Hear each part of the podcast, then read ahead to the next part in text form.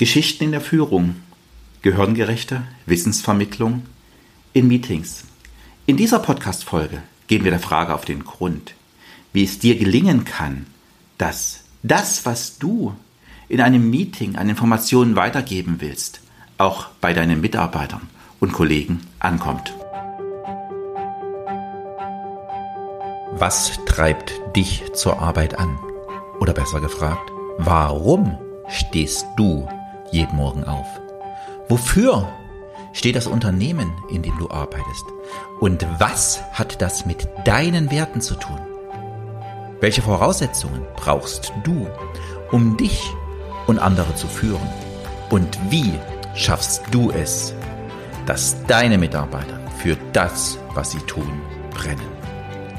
Im Podcast Der Rückenwindgeber gehen wir diesen und vielen anderen Fragen auf den Grund. Viel Spaß beim Zuhören. Hallo, mein Name ist Holger Langer. Ich unterstütze dich als Mentor und Coach in deiner Entwicklung zur sinn- und menschenorientierten Führung.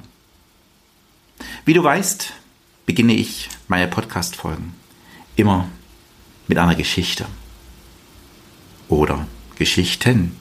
In der heutigen Podcast-Folge kommen mehrere Geschichten vor. Geschichten, Episoden, die mir in der letzten Woche passiert sind. Und sie gingen irgendwie alle um das Thema Lernen und Kommunikation. Damit war offensichtlich mit diesen Geschichten das Podcast-Thema für diese Woche gegeben. Du erinnerst dich, ich habe letzte Woche davon erzählt, dass ich auf dem New York-Kongress in Hamburg war. Am Vorabend habe ich mich mit einer Jugendfreundin getroffen.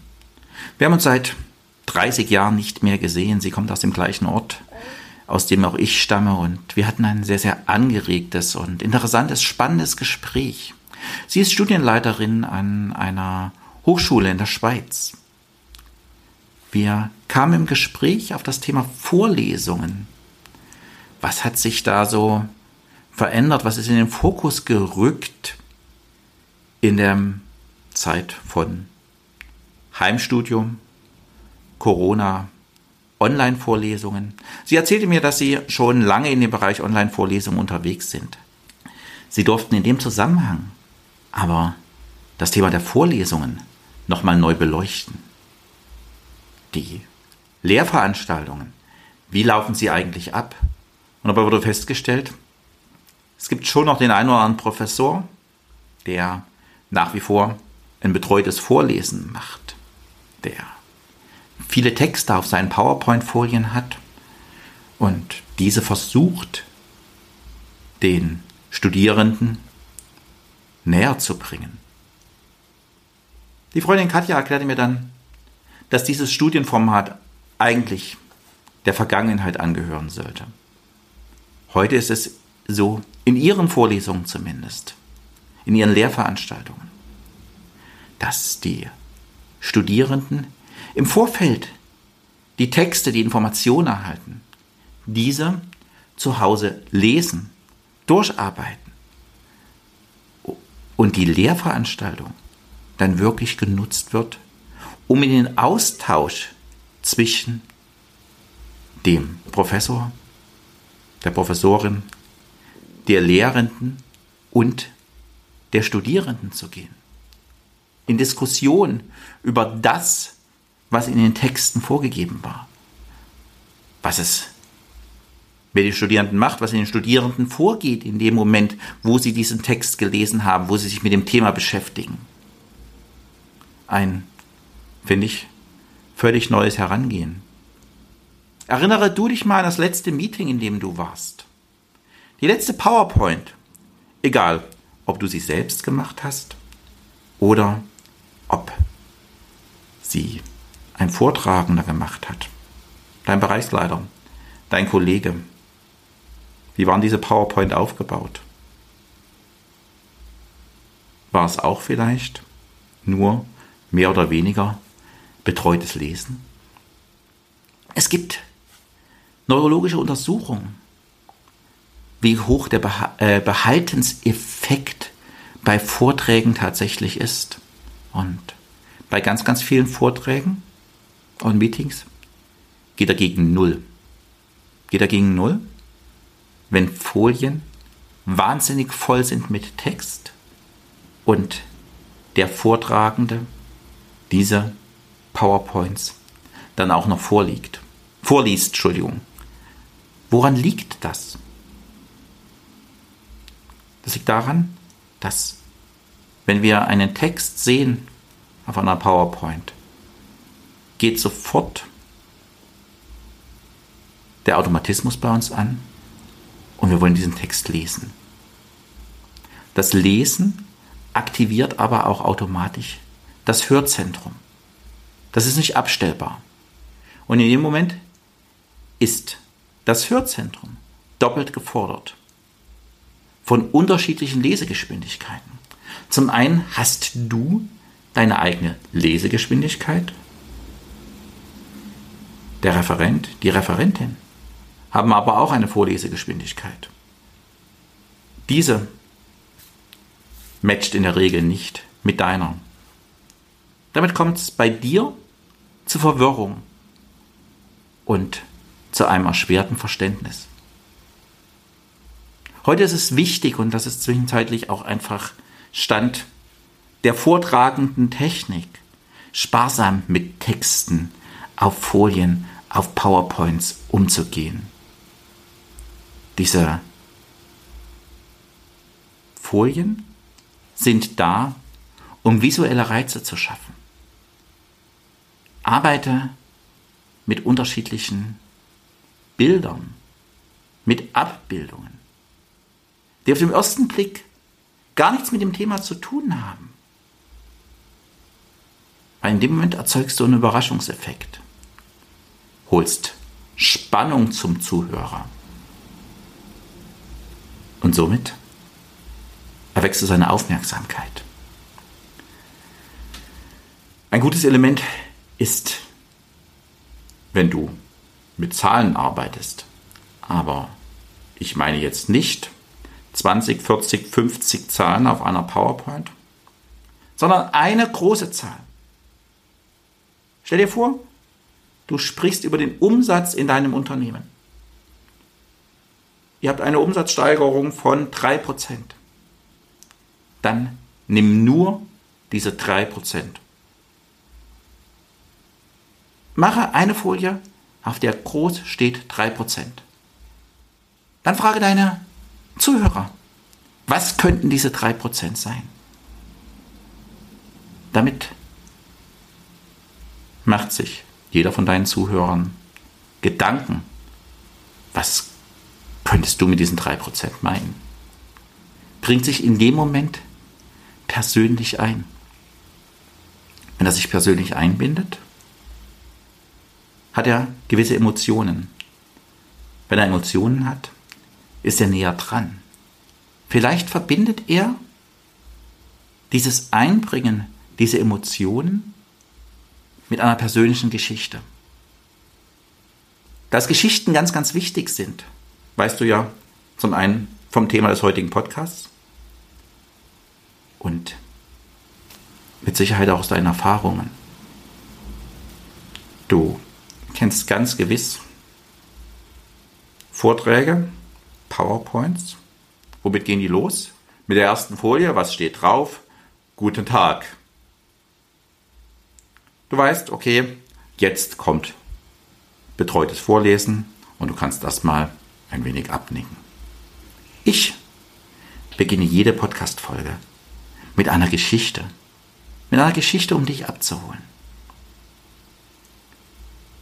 Ich starte aber auch in der Regel Meetings mit einer Geschichte, einer Anekdote oder einer spannenden Behauptung.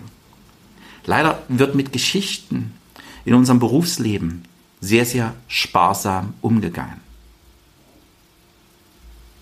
Jedoch unser Gehirn, unser Gehirn liebt Geschichten.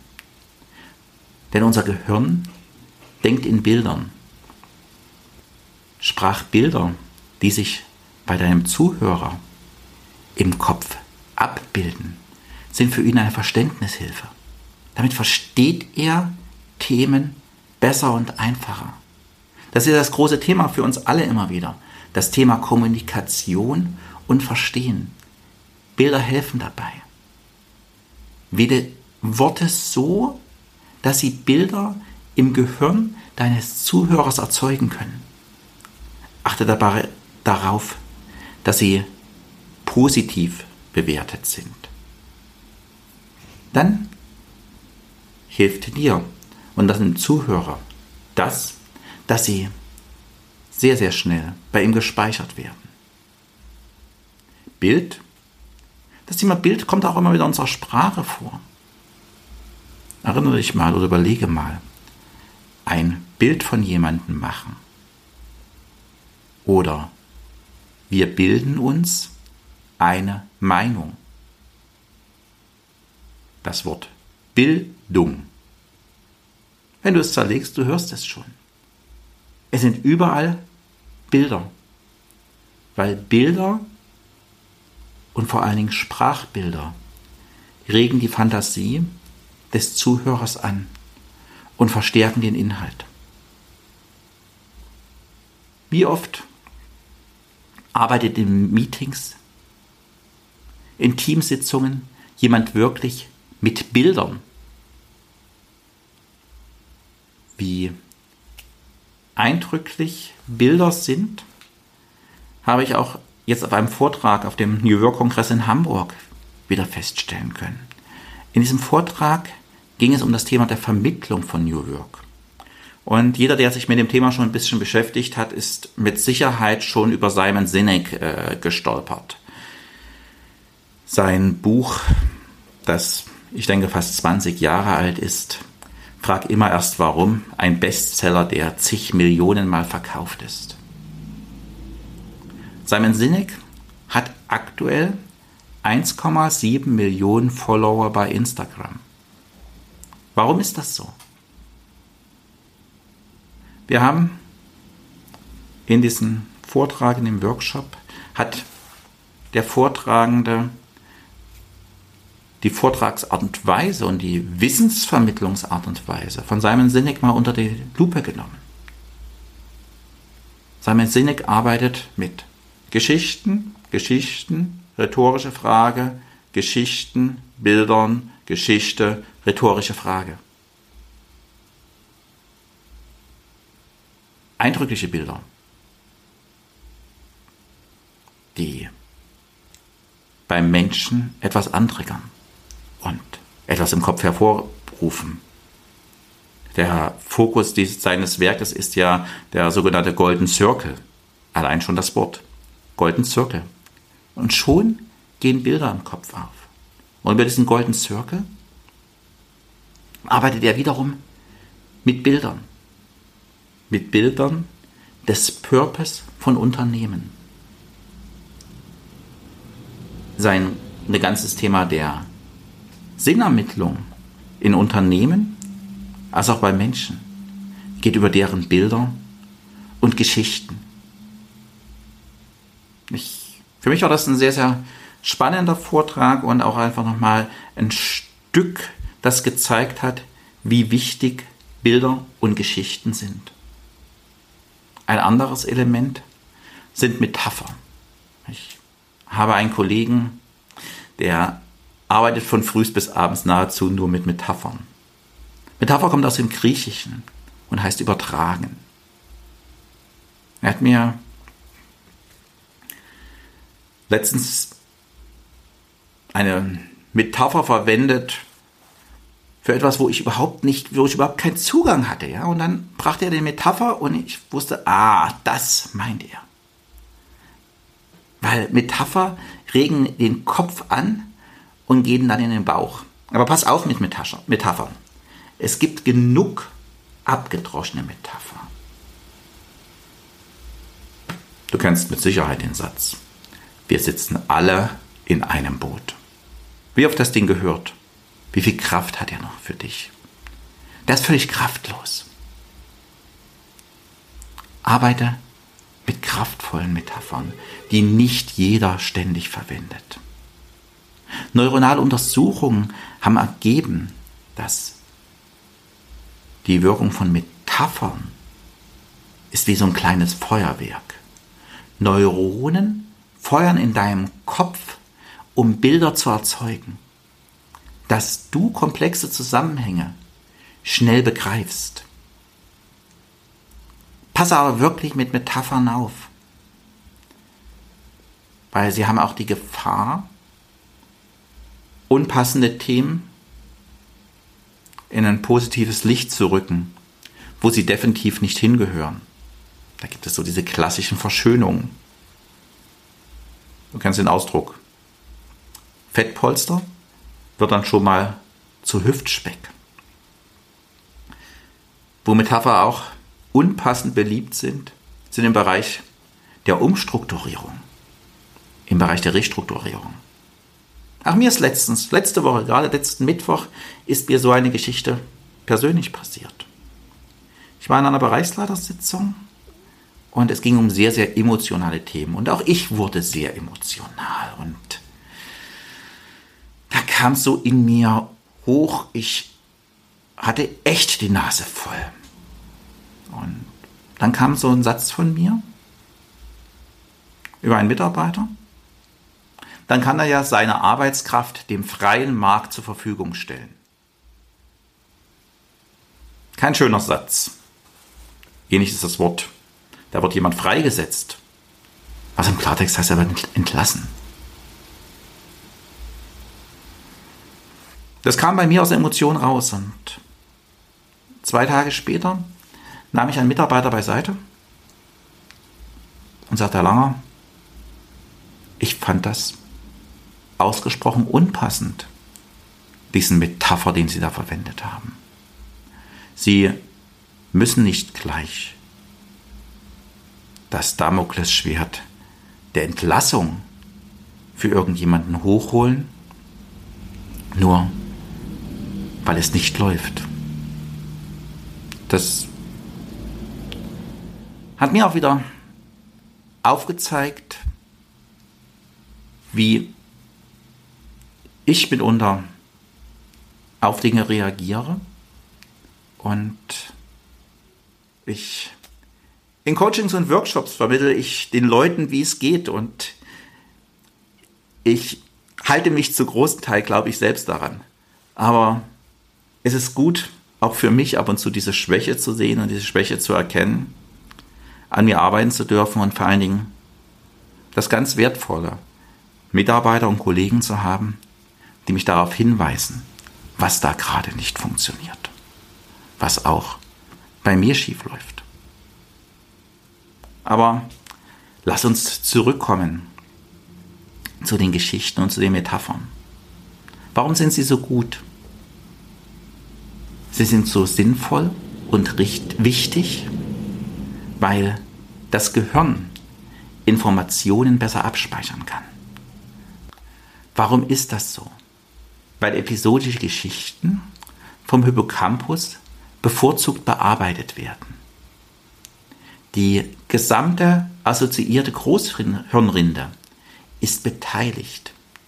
Sie ist in der Mustererkennung unterwegs. In Mustererkennungsprozessen in unserem Gehirn. Wir versuchen, Bekanntes zu finden.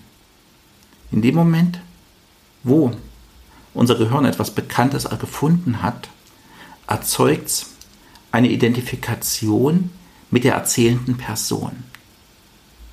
In dem Moment werden in uns auch Emotionen aktiviert. Wir versuchen, Analogien zum eigenen Leben herzustellen.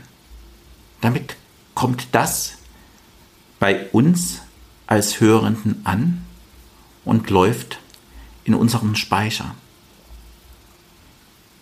In dem Moment, wo das abläuft, ist unser Gehirn beschäftigt.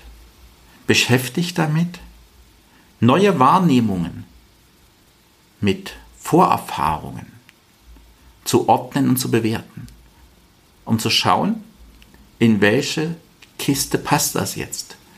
Wo stecke ich das rein? Du merkst, Geschichten machen ganz viel mit dem Kopf deiner Zuhörer. Sie sind ein wahnsinnig starkes Element. Du kannst mit diesem Element arbeiten. in positiver Absicht, aber es gibt auch immer wieder Menschen, die arbeiten mit solchen Geschichten manipulativ. Und da passe auf, sei bitte du keiner, der manipulativ arbeitet.